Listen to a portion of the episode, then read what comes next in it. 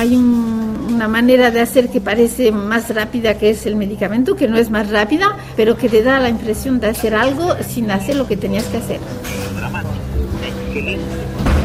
Un reciente informe del Alto Consejo de la Familia y la Infancia, organismo oficial del gobierno francés, revela un preocupante aumento del consumo y la prescripción de fármacos psicotrópicos en niños y adolescentes.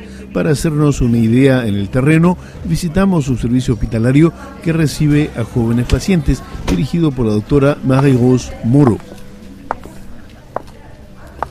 Lo que enseña ese, ese, informe, que recoge los diferentes estudios que hemos hecho en Francia y la comparación con otros países, Inglaterra o Estados Unidos, pues lo que muestra este informe es que Francia durante mucho tiempo ha intentado dar pocos psicotropos a los, a los niños y a los adolescentes. Era una manera de hacer... Eh, que es muy diferente, por ejemplo, de lo que pasa en Estados Unidos. ¿no? Pero durante esos 10 últimos años, y llegamos ahora a un momento donde se puede decir que ha aumentado mucho el hecho de dar a los bebés, a los niños y a los adolescentes eh, medicamento cuando tienen trastornos psicológicos muy diferentes. ¿eh? Y eso, eso es ahora una realidad. Le damos bastante medicamento a esos niños.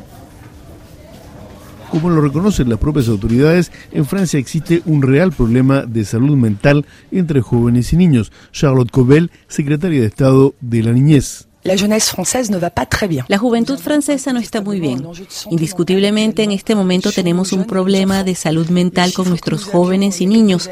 Por ejemplo, las cifras que teníamos hace unos años respecto a jóvenes de 16 a 18 años sobre intentos de suicidio o trastornos alimentarios. Ahora se han trasladado al grupo de 13 a 16 años. Por lo tanto, estamos ante un contexto bastante alarmante y también el interés de este informe, es decir, que se trata de un problema de salud pública, un tema político importante.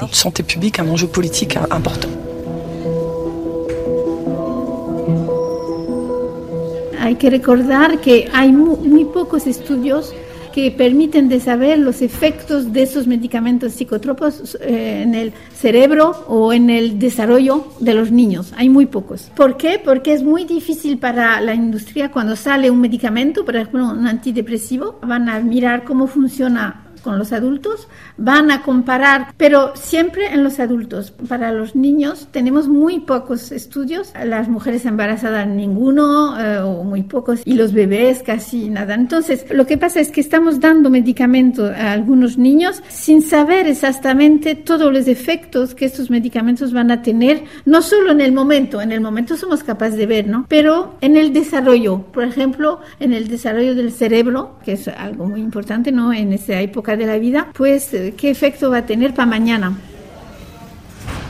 Este informe apunta a una situación que no está nueva. Quiero recordar que usted misma en 2019 ya había publicado un informe que también iba en este mismo sentido de alertar sobre esta tendencia, ¿no? Sí, sí, en 2000, eh, bueno, el estudio lo hicimos en 2017, eh, hicimos un primer informe y después otro en 2019 y sí, eh, en ese momento habíamos alertado sobre el hecho que estábamos aumentando mucho la prescripción de los medicamentos y que primero que había que tener cuidado y que había que darle más espacio, más lugar a la evaluación clínica. Es decir, por ejemplo, un, un niño que tiene ideas de morir es trágico, es muy, es raro pero existe, ¿no?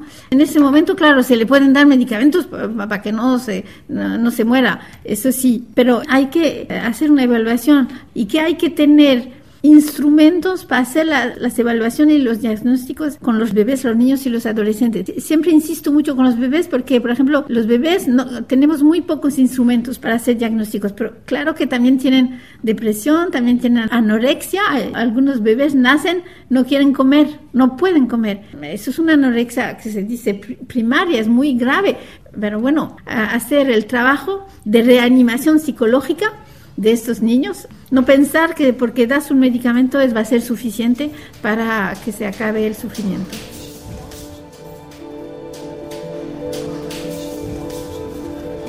Visitamos también en el distrito 20 de la capital el consultorio de la psicóloga Graciela Trabajo. se ve en el trayecto del tiempo, ¿no es cierto?, de, de nuestro trabajo clínico, si bien en algunos casos es necesario, en el caso a lo mejor de autismo severo o psicosis severa, el tema es que la prescripción estaba dada por los pedopsiquiatras.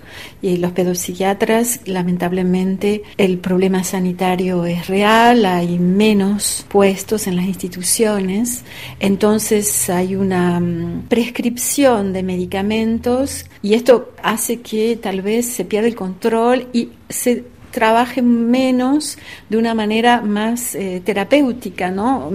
¿Por qué es tan preocupante esta situación respecto a los pacientes jóvenes y en particular los niños? Sobre todo porque si hay una medicación durante años y no se sale, no se modifique, uno se puede preguntar, bueno, cuál es el trabajo que podemos hacer nosotros los psicólogos, ¿no? Y cuál es la cuestión de la tolerancia también en una sociedad en donde a lo mejor ya no se acepta eh, la agitación del niño, que es una agitación normal que siempre ha existido, ¿no es cierto? Y que se ha trabajado, que se puede canalizar, que tiene que ver con la palabra, con lo que un niño dice. Un niño puede hablar desde muy chiquitito, porque el niño, aunque no tenga la palabra, comunica. Ese es el tema. Es una situación que tal vez, presumo, usted ha conocido directamente en su experiencia profesional aquí en Francia. Sí, eh, en este momento, en una de mis situaciones clínicas, donde los padres se oponen, digamos, a una medicación en un niño que está en un foyer, si se recurre, digamos, a un juez para poder tener la autoridad parental para poder medicarlo un niño que a lo mejor es inteligente, que trabaja bien en la escuela, pero que tiene a lo mejor actitudes un poco de violencia en la escuela, ¿no? Entonces le vamos a dar un le van a dar un medicamento para que se tranquilice. Si eso se eterniza, ¿qué va a pasar, no? Porque después en la adolescencia hay un cambio real en los jóvenes y además una adicción. ¿Sabe? Con la ritalina los chicos pueden ser, pueden tener una a partir de la edad adulta. se sabe que los chicos pueden tener realmente problemas mayores ¿no? de adicción, como en Estados Unidos, o violencias, en donde la terapia ya no existe. Lo único que existe es la prescripción médica.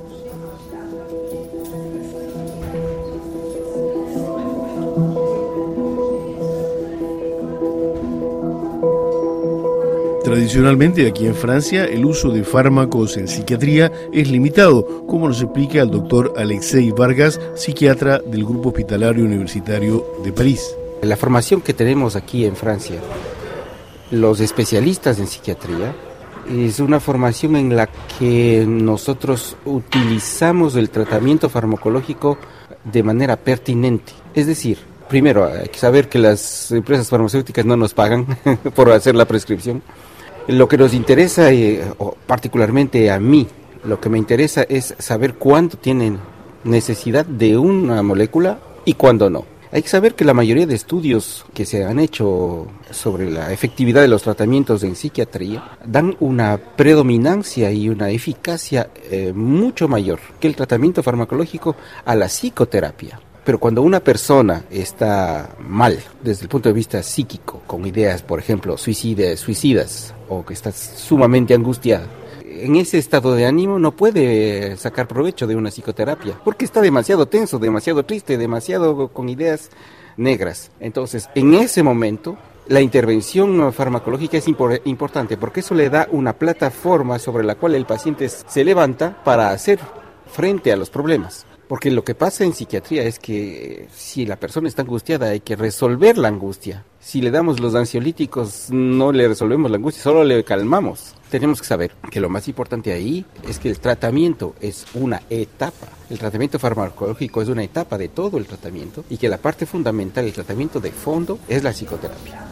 El problema es que los tratamientos de fondo requieren medios no siempre disponibles. Desafortunadamente existe una gran penuria médica en Francia, una penuria médica enorme. Podemos llegar a tener una lista activa de pacientes muy larga. Por ejemplo, me acuerdo que tenía una lista de pacientes cuando estaba en el centro médico psicológico, una lista de 600 pacientes que les veía una vez cada dos meses y se estaba cada vez alargando una vez cada tres meses. Ver una vez cada tres meses un paciente, esto es En esas circunstancias una terapia es impracticable. Exacto, en esas circunstancias, ¿qué es lo que uno hace? Uno tiene tantos pacientes que, bueno, uno comienza el tratamiento farmacológico y después uno no puede hacer el seguimiento que se debería, ¿no? No es exactamente lo que uno quisiera. Entonces, efectivamente, dadas las circunstancias, muchos de los colegas se quedan en la parte farmacológica cuando uno ve un paciente una vez cada tres meses, no puede hacer uno mismo la psicoterapia que a uno le gustaría hacerla. Entonces es, complicado. Hay que dejar al psicólogo que lo haga, si es que lo hace. Y si no hay, eh, porque también encontrar psicólogo es difícil, y si no hay eso, pues queda el paciente solamente con el tratamiento químico. Desafortunadamente esa es una, una realidad actual.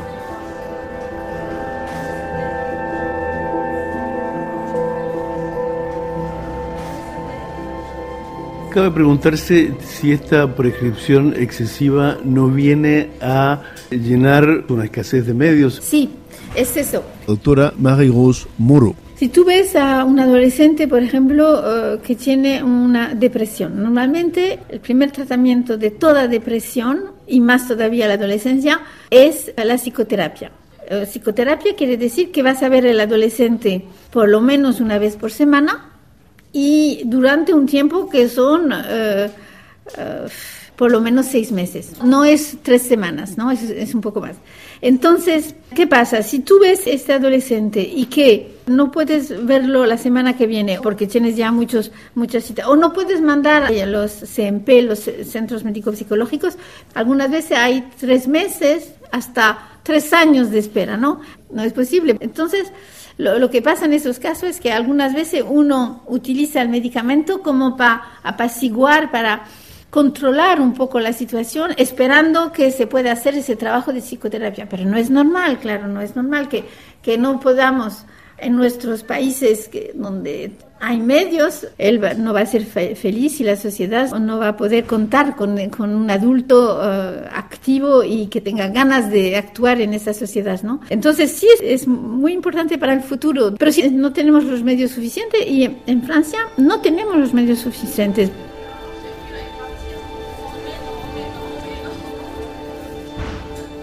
La prescripción y consumo excesivo de medicamentos psicotrópicos en niños y adolescentes, un magazine de Orlando Torricelli para Radio Francia Internacional, realización de Pierre Zanuto.